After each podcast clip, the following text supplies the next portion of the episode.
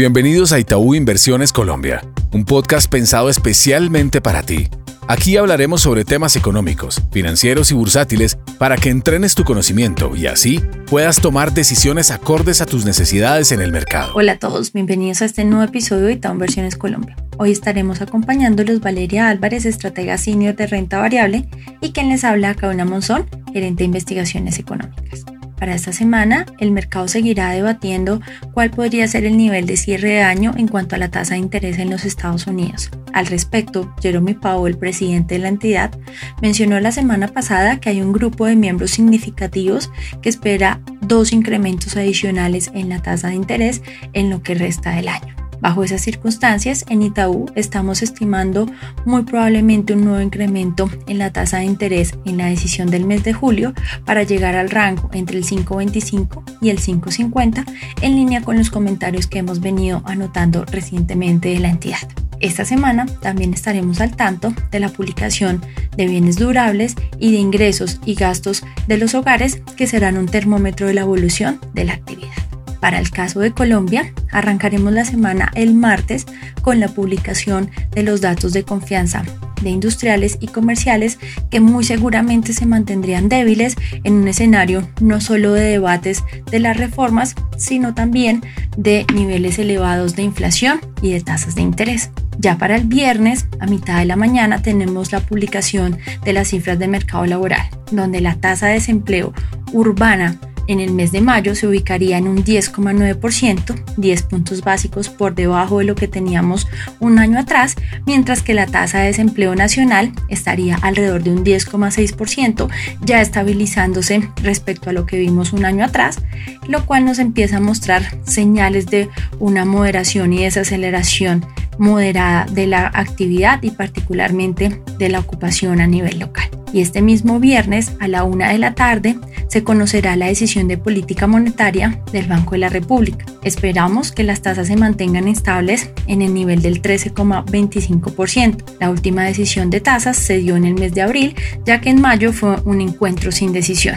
Mantener las tasas en este nivel ya sería una señal del cierre del ciclo que empezó desde el 3% y se ha venido ajustando de manera significativa hasta los niveles actuales. Pero los datos recientes de desaceleración de la actividad, como la caída del ICE del menos 0,8% y también un deterioro en el sector importador, serían señales claves para parar en este ciclo de subida. Sin embargo, en el corto plazo no estamos previendo recortes en Itaú. Creemos que todo el año las tasas se mantendrían al 13,25%, esperando no solo que se consolide una presión bajista significativa en la inflación total, sino también en la inflación básica y hay que tener en cuenta que tenemos desbalances externos significativos y un déficit fiscal que se mantiene en la parte alta.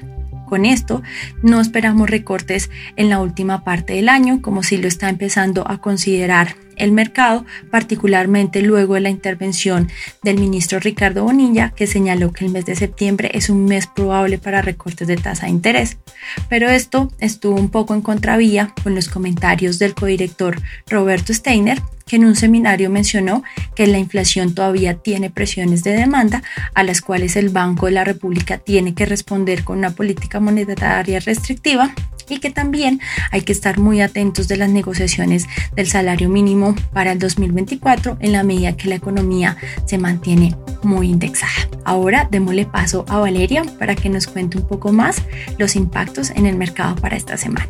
Pasando a hablar de la perspectiva del mercado de valores, luego de una semana con pocos fundamentales macroeconómicos pero con amplia volatilidad resultante de unos miembros de la Reserva Federal que insisten en la necesidad de dos incrementos adicionales de tasa de interés en lo que queda del año, comienza una semana con datos importantes de inflación y de sentimiento económico que seguramente seguirán marcando la pauta del movimiento de los tesoros y consecuentemente de los bonos soberanos locales. Los test mantendrían la cautela y la lateralidad a la espera de la confirmación de la pausa en el ciclo alcista por parte del Banco de la República el próximo viernes y buscando pistas de cuándo se daría el comienzo del proceso de normalización monetaria. En ese sentido, las valorizaciones de las curvas han perdido tracción y comienza a rebotar sobre niveles técnicos claves. Sin embargo, el amplio sobredescuento sobre los títulos locales se mantiene y continuamos favoreciendo inversiones a lo largo de la curva en pesos, anticipando el ciclo bajista de tasas de interés. En el mercado de acciones, el Colcap de nuevo entra en una senda bajista en medio de una mayor aversión al riesgo a nivel global. El Standard Poor's 500 llegó a un máximo de 4.448 puntos, sin embargo, en medio de unos bancos centrales todavía con mensajes contractivos, la dinámica de las acciones puede ser menos favorable, lo que además generaría mayor volatilidad en el mercado local. Sin embargo, en medio de este retroceso se abren de nuevo oportunidades de compra en acciones como Bancolombia Preferencial, donde los niveles recomendados de compra de hace unos meses pueden aparecer de nuevo hacia los 27 mil pesos. En el mercado global colombiano, con las esperadas correcciones del dólar, consideramos prudente la exposición al IBE 01, que ya ha venido recomendándose desde hace unas semanas. Sin embargo, todavía hace sentido una postura de compra sobre los niveles actuales.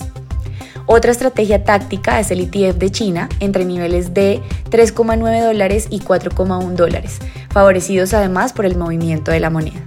Por último, el peso colombiano cerró la semana con desvalorizaciones luego de cinco semanas con revaluaciones. La aversión a nivel global parece acrecentarse en medio de un discurso de la Reserva Federal que sigue amenazando la rentabilidad de los activos, así como cifras macroeconómicas decepcionantes a lo largo del globo que empiezan a marcar un escenario de desaceleración.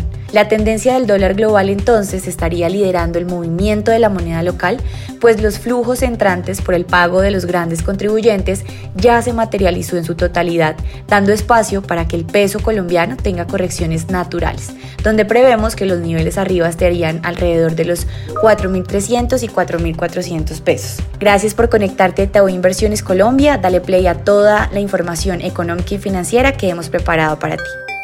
Gracias por conectarte a nuestro podcast. Dale clic al botón de seguir y así escucha todos nuestros episodios. Recuerda que puedes compartir nuestro contenido con tus amigos y familiares. En Itaú Inversiones Colombia, creemos en el crecimiento y fortalecimiento de tus proyectos. La información contenida en este podcast tiene carácter informativo y fue producida por Itaú Colombia S.A. y sus filiales a partir de las condiciones actuales del mercado y las recientes coyunturas económicas y está basada en datos obtenidos de fuentes públicas que se consideran fidedignas, pero cuya veracidad no se garantiza. Esta información no constituye y en ningún caso debe interpretarse como una oferta de negocio jurídico o solicitud para comprar o vender algún instrumento financiero o para participar en alguna estrategia de negocio en particular en cualquier jurisdicción. Los instrumentos financieros nombrados en este podcast pueden no ser adecuados para cualquier inversionista, por lo que cualquier inversión debería ser analizada a la luz de una asesoría financiera independiente que tome en cuenta sus propios objetivos, intereses, perfil de riesgo, etc. Toda la información y estimaciones que aquí se presentan derivan de nuestros estudios internos y pueden ser modificadas en cualquier momento sin previo aviso. Ni Itaú Colombia ni sus filiales SA asumen ningún tipo de responsabilidad legal por las decisiones de inversiones basadas en la información contenida y divulgada en este podcast. Por último, este podcast no puede entenderse como asesoría en los temas que trata por parte de quien lo recibe. Este podcast fue preparado por Itaú Colombia SA y sus filiales e incluye material que es de uso exclusivo de sus receptores y su contenido no puede ser reproducido, publicado o distribuido en ninguna forma, en todo o en parte sin la autorización previa de Itaú Colombia S.A. Vigilado Superintendencia Financiera de Colombia.